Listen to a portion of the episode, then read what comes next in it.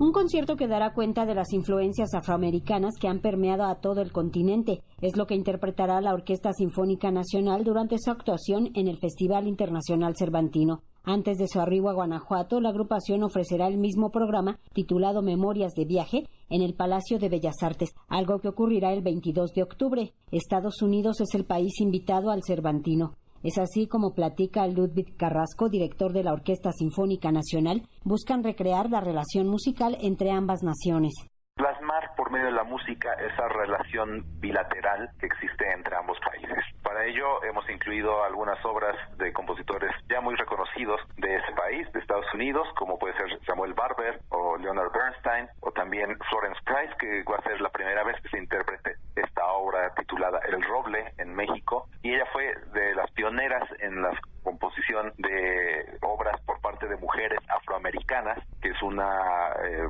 diáspora muy importante ¿no? Que, que existió, que se movió contra su voluntad hacia Estados Unidos. El programa contempla el estreno en México de la obra El Roble de la compositora Florence Price, una pieza de autoría afroamericana y que tiene influencias europeas.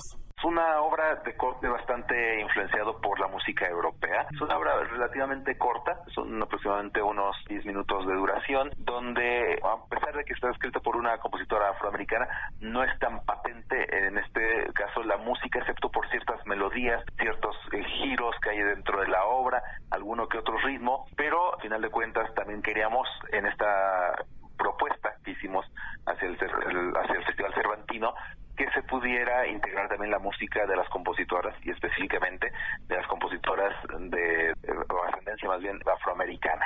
Entre las obras que ejecutará la Orquesta Sinfónica Nacional también se encuentra Salón México, de Aaron Copland, quien se inspiró en el legendario Salón de Baile. Ludwig Carrasco, director de la Orquesta Sinfónica Nacional, refiere que la relación musical entre México y Estados Unidos ha sido intermitente.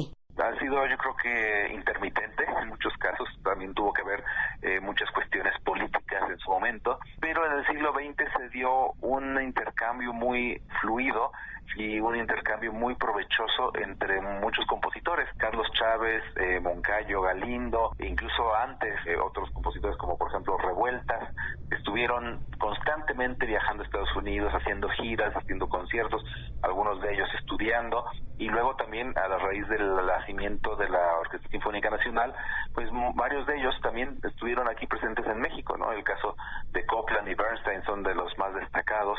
El concierto Memorias de Viaje a cargo de la Orquesta Sinfónica Nacional tendrá lugar el domingo 22 de octubre a las 12 horas en la sala principal del Palacio de Bellas Artes. Para Radio Educación, Verónica Romero.